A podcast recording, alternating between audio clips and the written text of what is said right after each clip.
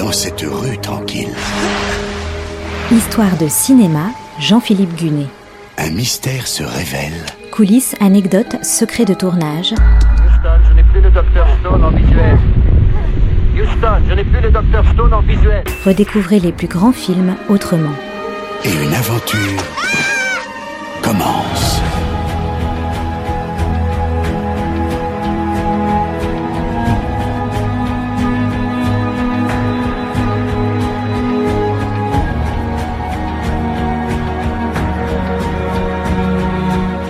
La semaine dernière, je vous avais raconté les débuts d'actrice de Vivienne Lee, sa vocation manifestée dès l'enfance, sa révélation sur la scène londonienne grâce à la pièce Le Masque de la Vertu et sa rencontre avec un acteur shakespearien, Laurence Olivier.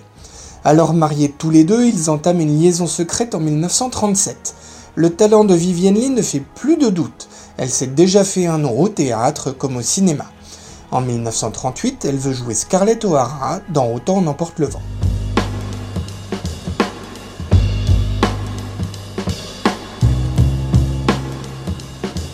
Autant n'emporte le vent, ce n'est pas juste un film, c'est LE gros événement à venir à Hollywood. Le roman de Margaret Mitchell est un best-seller, mise sur pied par le producteur David O. Selznick, l'adaptation est très attendue. S'il apparaît évident que Clark Gable doit jouer le rôle de Red Butler, trouver la bonne actrice pour incarner Scarlett est beaucoup plus ardu. Toutes les stars féminines de l'époque sont sur les rangs, à commencer par Paulette Goddard, Jean Arthur et John Bennett.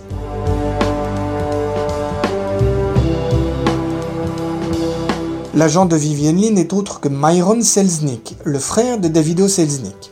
L'actrice lui demande donc de faire passer son nom auprès du producteur, David Selznick l'a vu dans l'Invincible Armada et vive les étudiants. Il reconnaît immédiatement son talent mais la trouve trop britannique pour jouer la très sudiste Scarlett. Vivienne quitte alors Londres pour Los Angeles. Laurence Olivier, lui, est déjà parti pour Hollywood. Son rôle de Heathcliff dans Les Hauts de Hurlevent a fait de lui un acteur de premier plan.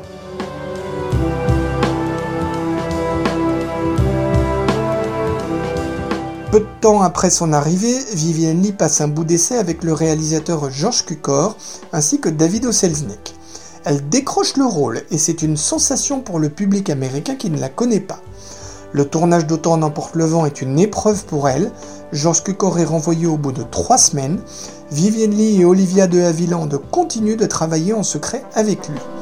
Lee ne s'entend pas avec Victor Fleming, le remplaçant de George Cukor, ni avec Leslie Howard, l'interprète d'Ashley.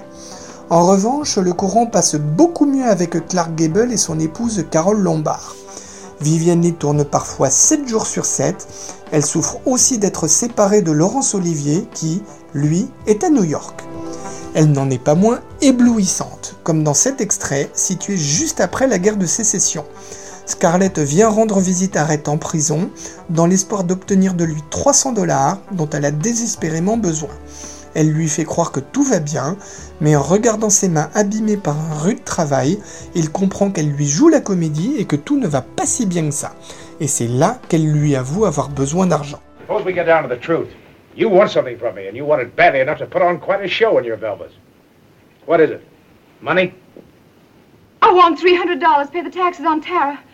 Oh, Red, I did lie to you when I said everything was all right. Things are just as bad as they possibly could be. And you've got millions, Red. What collateral are you offering? Oh, my earbobs. Not interested. Mortgage on Tara. What would I do with a farm? Oh, you wouldn't lose. I'd pay you back out of next year's cotton. Not good enough. Dès sa sortie, Autant n'emporte le vent est un triomphe. Vivienne Lee devient une star mondiale, une célébrité qui ne lui plaît que moyennement. Mais le 29 février 1940, Vivienne Lee devient la première Britannique à décrocher l'Oscar de la meilleure actrice. L'horizon semble enfin se libérer pour elle. Son premier mari, Lee Holman, accepte le divorce. Il conservera la garde de leur fille Suzanne. Quant à Laurence Olivier, il finit lui aussi par divorcer. Il se remarie avec Vivienne Lee le 31 août 1940. Plus besoin de se cacher, ils peuvent vivre leur histoire au grand jour.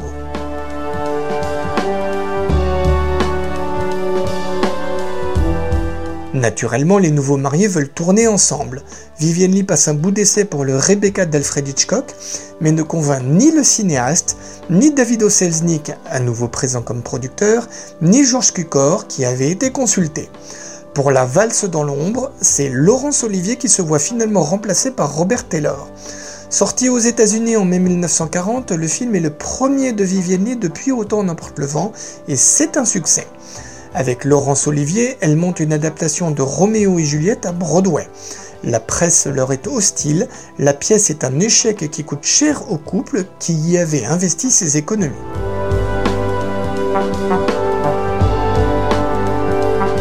Au cinéma, ils finissent tout de même par concrétiser leur désir de jouer ensemble. Ils avaient partagé l'affiche de l'Invincible Armada en 1937 et 21 jours ensemble en 1940, et ils rejoueront à nouveau dans Lady Hamilton en 1941. Lady Hamilton, justement, plaît au Premier ministre britannique Winston Churchill, dont Lee et Laurence Olivier deviendront proches. Le couple rentre en Angleterre en 1943. Alors que Laurence Olivier s'engage dans la Royal Air Force, Vivienne Lee fait une tournée en Afrique du Nord pour divertir les troupes britanniques.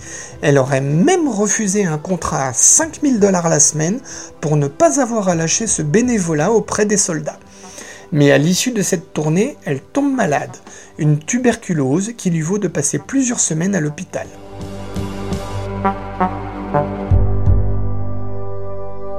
En 1945, elle est à l'affiche de César et Cléopâtre.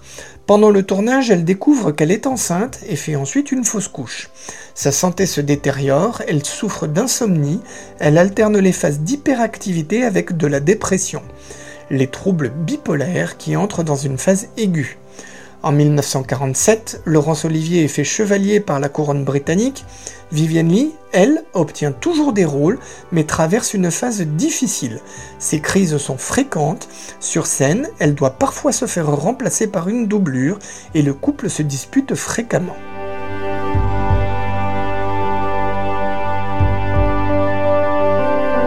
En 1949, Vivienne Lee incarne au théâtre Blanche Dubois dans un tramway nommé Désir de Tennessee Williams sous la direction de Laurence Olivier. Vivienne Lee est d'autant plus angoissée que la pièce est controversée. Mais le succès sera bien au rendez-vous, peut-être renforcé par le parfum sulfureux qui entoure l'œuvre. Pour l'adaptation au cinéma, Vivienne Lee est très vite choisie pour reprendre son rôle. Elle est payée 100 000 dollars, une somme plus que conséquente pour une actrice à l'époque. Elle joue face à Marlon Brando.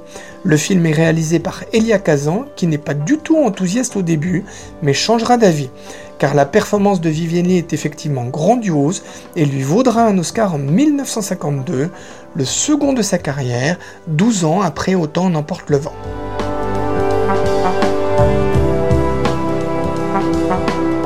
En 1953, alors qu'elle est au Sri Lanka pour tourner La piste des éléphants, elle sombre dans la dépression et doit être remplacée par Elizabeth Taylor.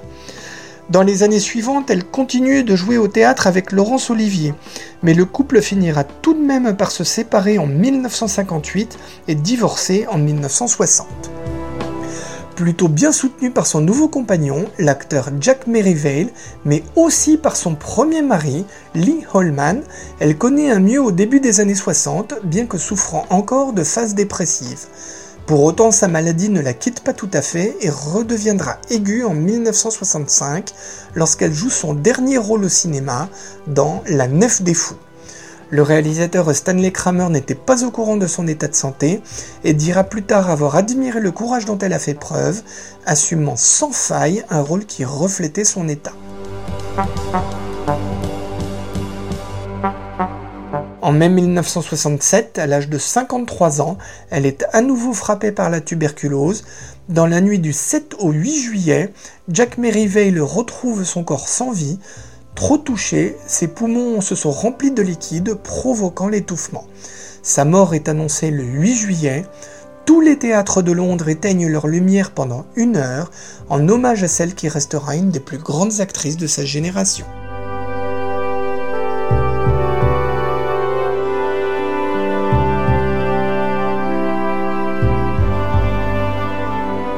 C'était Histoire de cinéma avec Jean-Philippe Gunet à retrouver chaque semaine et en podcast sur notre site internet artdistrict-radio.com.